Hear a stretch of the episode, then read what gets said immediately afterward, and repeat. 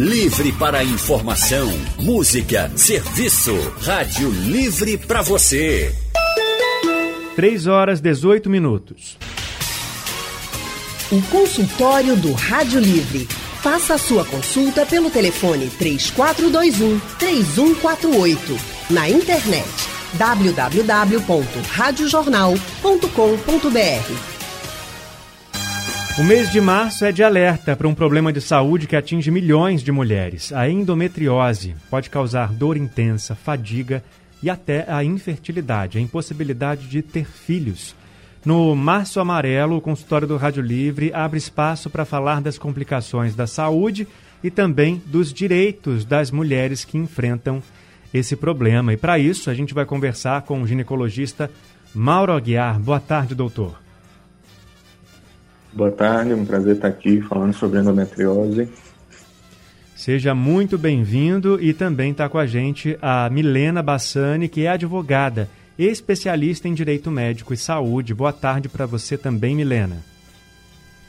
Boa tarde, boa tarde. É um prazer imenso estar aqui com vocês mais uma vez. Bom, e o nosso ouvinte, é claro, sempre convidado para tirar as dúvidas, pode participar pelo painel interativo, pelo site da Rádio Jornal também dá para participar pelo nosso WhatsApp no 991478520, mas se você preferir, pode ligar para cá e conversar ao vivo com os nossos convidados e tirar as dúvidas sobre a endometriose. Eu começo perguntando para o doutor Mauro o que é de fato a endometriose, que problema é esse? Bom, a endometriose é uma doença ginecológica muito frequente, podendo alcançar até 10 a 15% da população feminina em idade reprodutiva, e é o resultado da presença de um tecido chamado endométrio, que só deveria existir dentro da cavidade uterina, quando ele começa a surgir em outros sítios, na região externa do útero, no ovário e até em outros órgãos, e dessa forma desencadeia inúmeras reações fisiológicas que vão levar aos sintomas e às consequências da doença. Bom, a Milena, ela é advogada, mas ela sabe muito bem como é enfrentar esse problema de saúde, porque a Milena passou por tudo isso. Milena, como é que você descobriu que você tinha endometriose? O que, que você sentiu? O que, que te levou até o especialista? Então, é, é até uma história um pouco invertida, porque eu descobri diante de inúmeras clientes que chegavam até mim precisando fazer reprodução humana, né, a fertilização in vitro, e tinham a doença. E começavam a falar sobre os sintomas, e eu fui parando, fui pensando, eu fiz, eu sinto tudo isso. Só que eu sentia aquela cólica intensa, é um fluxo menstrual grande, e dores realmente incapacitantes, passava às vezes 10 dias quase deitada numa cama, achando que era normal, porque as mulheres crescem achando que é normal sentir cólica, que é normal é, é, ter um fluxo grande durante a menstruação, o que não é normal. Até que eu procurei o doutor Mauro, que está aqui, inclusive, ele foi o meu médico, é o meu médico, que foi quem me operou, e eu estou aí já há dois anos super bem, depois da cirurgia, sem dor, sem nada. Olha só, o consultório do Rádio Livre, ele promove esses encontros também, e a gente nem sabia, na verdade, quando a gente estava produzindo, a Gabi ligou para os dois e, coincidentemente já são aí clientes, ou melhor, paciente e médico. A endometriose é o tema do consultório do Rádio Livre de hoje. Esse é um problema que atinge cerca de 10% das mulheres em idade reprodutiva, como já aprendemos no começo da nossa conversa com o doutor Mauro Aguiar, que é ginecologista, e também com a advogada Milena Bassani. Por que, que, que trouxemos uma advogada hoje aqui para falar sobre um problema de saúde, porque as mulheres que enfrentam a endometriose têm direitos que devem ser garantidos. Essa pode ser uma doença incapacitante, como também já aprendemos na primeira parte da nossa conversa de hoje. Lembro que o ouvinte pode participar enviando as dúvidas pelo painel interativo, nosso WhatsApp também 991478520, ou pode ligar para cá para tirar as dúvidas falando diretamente com os nossos convidados. Milena, qual é o principal motivo que leva as mulheres até, até você para procurar ajuda na questão dos direitos das mulheres com endometriose? Então, Leandro, hoje em dia a gente tem uma busca muito grande para ter o acesso ao tratamento da endometriose, né? porque alguns exames, na verdade, os principais exames para diagnóstico da doença, eles não são cobertos pelo plano de saúde, ou dentro dos que são cobertos, a gente não tem especialista, um médico especialista que faça o atendimento através do plano de saúde. Então, isso é uma demanda grande que a gente tem, logicamente, sem contar o direito à reprodução humana, ao planejamento familiar, é, visto que a endometriose é uma das principais causas de infertilidade. Certo. Doutor Mauro, como é que é esse tratamento? Ele é muito caro, ele é muito difícil de ser levado à frente, é muito sacrifício que a mulher faz ou é não? Hoje em dia já está mais tranquilo? Na verdade, o tratamento da endometriose ele é individualizado para cada paciente. Então, você vai ter pacientes com doenças muito semelhantes e que você vai tratar de maneiras diferentes. Por exemplo, se você tiver uma paciente muito jovem que ainda não tem filhos e tem uma lesão de endometriose de determinada maneira, você vai tratar de uma forma diferente do que uma paciente com 45 anos que já teve seus filhos e procura você com uma lesão igual à daquela paciente jovem. Então, na prática, você tem que individualizar para o paciente, mas de maneira geral, você dividiria o tratamento para endometriose com o objetivo de controlar o que está atrapalhando a vida daquela paciente. Então, se a paciente tem endometriose, ele procura por conta de dor incapacitante, o seu foco no tratamento vai ser controlar essa dor, desde o uso de medicações a tratamentos complementares como fisioterapia, tratamentos de mudança de hábitos de vida, dietéticos, até a, a cirurgia. E no caso da paciente que ele procura porque quer engravidar, o tratamento muitas vezes é direcionado de uma maneira totalmente diferente buscando que ela atinja esse objetivo, que é ter seu, seu bebê e tudo mais.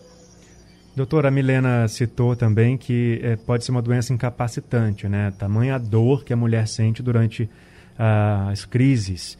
E aí, quando que isso pode ser é, realmente diagnosticado como uma doença incapacitante? Como é que a mulher pode perceber que aquela cólica não é uma cólica normal, que aquele fluxo não é um fluxo normal? Na verdade, isso é uma questão, infelizmente, cultural. Aqui a gente aprende desde jovem que ao menstruar você vai sentir dor e que quando a menina está sentindo dor ao menstruar, às vezes a reação da família é deixar de reprovação, olha, pare com isso, deixe de chamar atenção e coisa do tipo, e a menina vai aprendendo desde jovem isso e ela mesmo vai aceitando aquela sina dela e aguentando o sintoma por muito tempo. Isso é um, um dos fatores para essa doença levar tanto tempo para ser diagnosticada. A média de tempo para você identificar a doença entre o início dos sintomas e você realmente fechar um diagnóstico é de cerca de 7 a 8 anos. E isso é algo que, com certeza, vai atrapalhar no resultado do tratamento. E aqui no Brasil, em particular, a gente tem muito isso de culturalmente falando. Olha, a menstruação é para doer. Essa menina está reclamando da cólica menstrual porque ela está querendo chamar atenção ou algo do tipo. E isso é uma, uma situação que atrapalha a vida dessa paciente. Graças a Deus, nem toda paciente com endometriose vai evoluir para quadros graves ou vai ter uma vida totalmente limitada mas algumas delas vão e poderiam ter sido tratadas de maneira mais eficiente se você tivesse identificado isso no início dos sintomas. Uhum. Vamos começar conversando então com a Milena sobre esse período em que as mulheres que têm endometriose precisam ficar em casa para cuidar desse problema, para tirar a dor. Quando a dor impede que ela vá para o trabalho, por exemplo, Milena, elas podem entrar com pedido de licença no trabalho, precisam apresentar que documentos para isso? Se for um período maior, pode receber INSS? Pelo INSS? Então, Leandro, isso, isso é, é, um grande problema que a gente tem, né? Eu, eu sou coordenadora da Endomarcha aqui em Recife, né? Que é uma marcha que luta em prol do, da conscientização da doença, dos direitos relativos à, à endometriose. E uma da, das nossas bandeiras é o reconhecimento da doença como, como uma doença social, que pode ser incapacitante para algumas das mulheres. Porque ainda existe muita demissão por causa do quadro da doença. Né? Nenhum empregador gosta de ficar aceitando atestado, a realidade é essa. E muitas vezes atestado de uma semana, de duas, ok, o atestado passou de 15 dias, vai entrar pelo INSS. Mas isso não é bem visto dentro do, dentro da, do, do mundo corporativo. E ainda não se tem como aposentar uma mulher ainda, ou um afastamento maior é, da mulher por conta disso, porque não é uma doença social. Então, para aquelas mulheres que têm o, estado, o estágio mais grave da doença, que se torna efetivamente incapacitante, hoje a gente simplesmente não tem como afastá-la de forma definitiva, ou até que seu tratamento seja concluído. E aí, infelizmente, causa muitas demissões ainda. É lamentável, mas é uma grande verdade. Se houver, obviamente, provas para isso, a mulher pode entrar com um pedido de ressarcimento, de indenização, se ficar né, comprovado que ela foi demitida por causa de um problema de saúde que é característico da mulher se for comprovado que é muito difícil se conseguir uma prova nesse sentido, que a demissão se deu por causa da doença, a gente pode sim estar considerando aí uma discriminação em face da doença, mas eu confesso que até hoje eu ainda não vi nenhum caso semelhante a isso comprovar. Tamanho desafio. Mas é né? possível. Né? É, para a gente ver o tamanho do desafio que as mulheres precisam enfrentar. Milena, me conta um pouquinho mais sobre o seu caso especificamente, como é que foi que você conseguiu resolver a uh, endometriose? Então, o meu caso já foi, foi como o doutor Mauro falou. Mauro falou, aquele estágio mais avançado, como eu já tinha filho, não tinha pretensão nenhuma mais de engravidar, a gente optou aí por uma cirurgia mais severa, que foi a esterectomia, retirando também um, um, um ovário que estava com endometrioma. Aí o doutor Mauro vai saber falar melhor do que eu.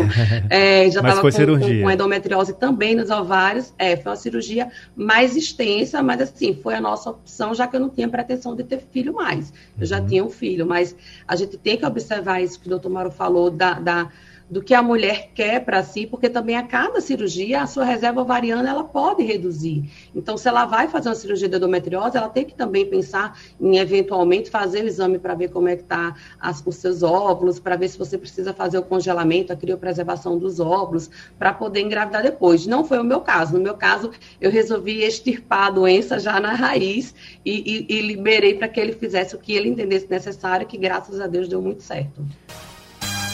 A endometriose é um problema de saúde que atinge as mulheres e pode trazer transtornos tanto para a saúde quanto para a rotina dela e de toda a família, né? A gente está conversando sobre o assunto no consultório do Rádio Livre de hoje, que recebe Mauro Aguiar, que é ginecologista, e também a Milena Bassani, que é advogada especialista em saúde. É, e a gente está conversando aqui sobre as possibilidades de tratamento, né? A gente é, terminou de ver o que, que aconteceu com a Milena, de acompanhar né, a história dela, que foi resolvido o problema com a cirurgia. E tem também a mensagem aqui de uma ouvinte, a Maria Cristina, ela é do Derby, ela disse que passou 33 anos sentindo dores fortíssimas e tomando analgésicos na veia, porque só assim melhorava. No tempo dela, ninguém conhecia a endometriose. Ela só ficou boa quando ela conseguiu tirar o útero e as, tom, e as trompas. Então, ela também fez esse, esse procedimento mais invasivo, né, doutor Mauro? Mas essas não são as únicas opções. Para aquela mulher que quer engravidar e tem o problema, quais são as opções para ela? Bom, a paciente que quer engravidar, ela precisa de um, uma avaliação muito detalhada e bem feita antes de se programar um passo terapêutico. Então, talvez, antes de pensar no que vai ser feito de maneira objetiva, você deve pensar em como você vai rastrear o casal. Então, quando você fala em reprodução humana, você não fala só na mulher. Às vezes a mulher carrega o peso de não ter conseguido engravidar, e na verdade não é isso. É aquele casal em particular, você analisando todos os fatores envolvidos por eles não conseguirem engravidar, um dos fatores seria a endometriose. E ao fazer essa análise, o especialista em reprodução, ele vai abrir possibilidades de tratamento, que seriam desde possibilidades de tratamento mais simples, de simplesmente tentar engravidar naturalmente, algumas mulheres com endometriose vão conseguir engravidar naturalmente, isso não deve ser algo que a paciente que sabe que tem endometriose se julgue incapaz de engravidar, não é isso. Alguns pacientes vão ter uma gravidez sem muita necessidade de ajuda e algumas pacientes vão precisar de tratamentos, tanto tratamentos clínicos, com indução de ovulação, enfim, coito programado, até técnicas de reprodução assistidos, desde a inseminação até a fertilização in vitro. E nesse cenário de escolha de tratamento, muitas vezes o procedimento cirúrgico pode sim auxiliar. E aí isso vai ser mais uma vez individualizado caso a caso. Não adianta fazer uma cirurgia para endometriose numa paciente que quer engravidar e que está indicado fertilização. Você está fazendo ela perder tempo e avançar na idade e diminuir a chance de conseguir ter sucesso com o tratamento adequado. Então, na prática, você precisa de uma excelente avaliação prévia à escolha do tratamento e depois uma conversa muito franca entre o médico e a paciente sobre as opções que ela tem envolve também o, o, parceiro, né? o homem também, como bem disse o doutor Mauro. E aí, quando a opção para uma gestação é a gravidez assistida, quais são os direitos básicos? O que, que o casal precisa saber sobre eh, os direitos, os serviços a que eles têm acesso, Milena?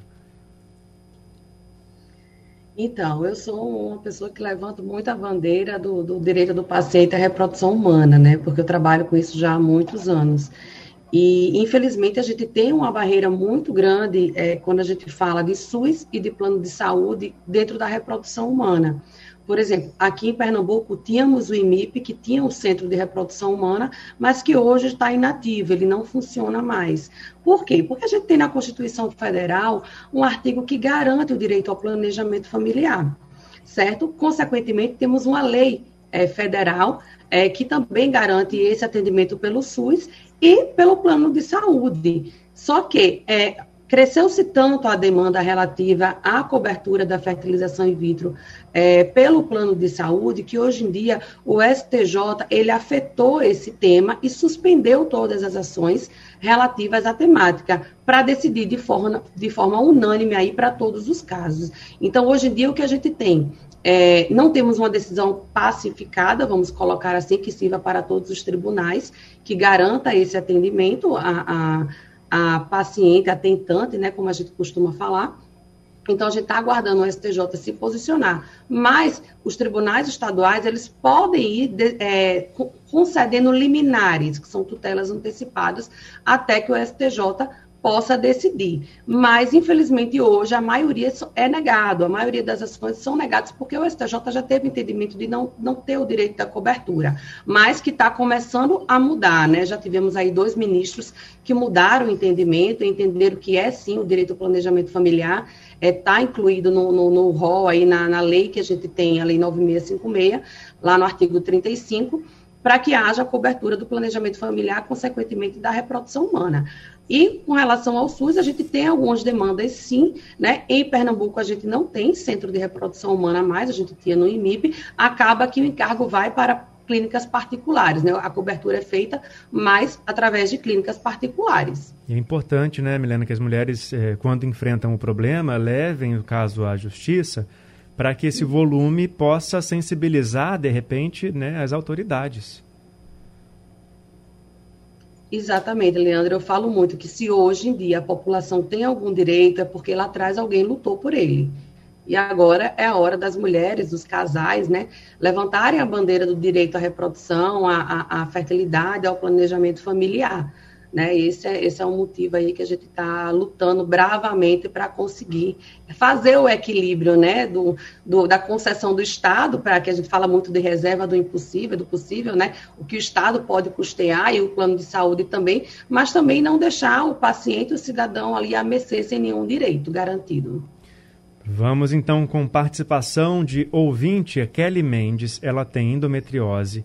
Ela diz que é um combo, doutor. Ela tem endometriose endometrioma e adenomi, adenomiose.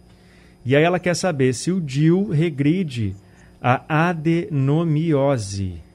Primeiro eu queria pedir, doutor, para o senhor explicar rapidamente quais são é, cada, um de, cada um desses problemas, né? O que, que eles são, o que, que eles representam, além da endometriose. Endometriose é a presença do tecido de endométrio fora do útero. Isso pode ser em qualquer lugar. Quando ele está no ovário, ele é chamado endometrioma. Uhum. Quando ele invade as fibras musculares do útero, ele é chamado adenomiose. Ao redor do útero, no peritônio, no intestino, é, é chamado implante de endometriose. Então, esse combo que ela falou, na verdade, é uma mesma doença que aflige vários setores da pelve, enfim, vários lugares de dentro dela. E aí, no contexto geral, a pergunta do uso do DIU não é qualquer DIU que trata endometriose. A ideia do DIU é o DIU medicado que faça com que a paciente pare de menstruar ou menstrue menos. Na prática, a endometriose ela piora, avança e progride toda vez que a paciente menstrua. Então, se ela usa um dispositivo intrauterino, um DIU, que tem medicação e que deixa ela sem menstruar, isso vai ajudar sim as lesões de adenomiose e as lesões de endometriose. Em relação ao endometrioma, ou seja, a lesão de endometriose de ovário, o DIU ele é inferior a outros tratamentos clínicos, porque a dose do DIU é muito baixa e ela não leva à anovulação. Então já se conhece que a progressão da doença do ovário responde melhor a outros tratamentos do que ao DIU. Doutor, a gente falou um pouquinho antes sobre a equipe, né, que acompanha uma paciente com endometriose no tratamento, e eu queria perguntar para o senhor qual a importância do acompanhamento psicológico nesse momento, porque as mulheres podem descobrir que tem o um problema naquele processo de tentativa de ter um filho, né? Imagina o baque que elas recebem quando é, sabem, quando têm a ciência de que precisam de um tratamento paralelo. Como é que é a participação do tratamento do psicólogo, do acompanhamento psicológico nesse momento para o casal, não só para a mulher, mas para o casal também? Isso, na prática, a endometriose, em, em, particular em casos mais extremos, mais graves, ela demanda uma equipe dita multidisciplinar, em que você tem vários aspectos da vida da mulher que podem, de alguma forma, ser melhorados se você tiver essa equipe de especialistas, desde acompanhamento nutricional, fisioterapia de pelve, o próprio cirurgião, o ginecologista clínico, e aí uma das figuras importantes é o psicólogo não só nessa esfera do, da fertilidade, que é extremamente desafiadora, que é um, realmente um baque para boa parte das mulheres, mas na paciente também que tem dor crônica. Então, você acordar com dor e dormir com dor todos os dias, e quando essa dor é muito incapacitante, é algo que leva a situações de desespero, de estresse e que se a pessoa não tiver um acompanhamento de alguém especializado, ela pode se perder de buscar o tratamento correto, enfim, até de colaborar com o tratamento, e isso pode levar a casos extremos, inclusive com risco de ideias suicidas e coisa do tipo. Então, o acompanhamento multidisciplinar, ele é importantíssimo, e o psicólogo é uma peça-chave nisso. E quanto mais cedo procurar o especialista, melhor. Por isso que é importante que ah, na adolescência ainda, as, as meninas procurem já acompanhamento com um profissional, né, doutor? Isso, na prática, a endometriose, ela, ela acomete qualquer idade reprodutiva. Hoje já se tem muitos artigos sobre endometriose em adolescente. Eu acredito que o especialista, na verdade, não é o especialista em cirurgia de endometriose, não é isso, mas sim o especialista em ginecologia com sensibilidade uhum. para identificar queixas que possam estar associadas à endometriose e valorizar essas queixas. Então, você não vai ter especialista ultra especializado em cirurgia para atender toda a população. Não, isso não vai acontecer. Uhum. E não é necessário. Você vai precisar do especialista geral, ginecologista geral, que ao ver a paciente nas primeiras consultas ginecológicas, aí sim identificar aquelas pacientes que se encaixam no perfil de história clínica para endometriose e procurar rastrear ou até mesmo começar um tratamento para elas para que a vida seja mais controlada. Isso é fundamental, isso é importante. Doutor, muito obrigado pelas suas orientações, pela sua participação aqui no nosso consultório de hoje, viu? É um prazer. E eu queria só, antes de me despedir da Milena, pedir para a Milena falar para as ouvintes onde elas podem procurar ajuda caso esses direitos delas não sejam garantidos.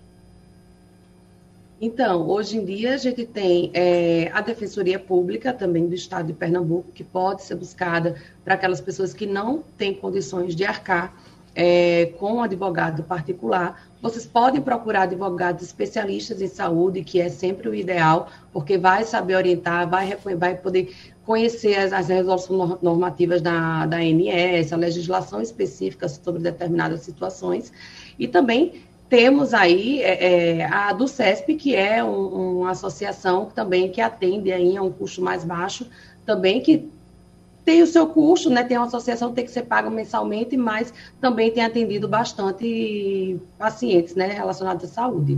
Milena, obrigado, viu, pela sua participação com as orientações, com os seus relatos. Obrigado por dividir um pouco da sua experiência com a gente aqui no consultório de hoje, viu? Imagina, é um prazer sempre.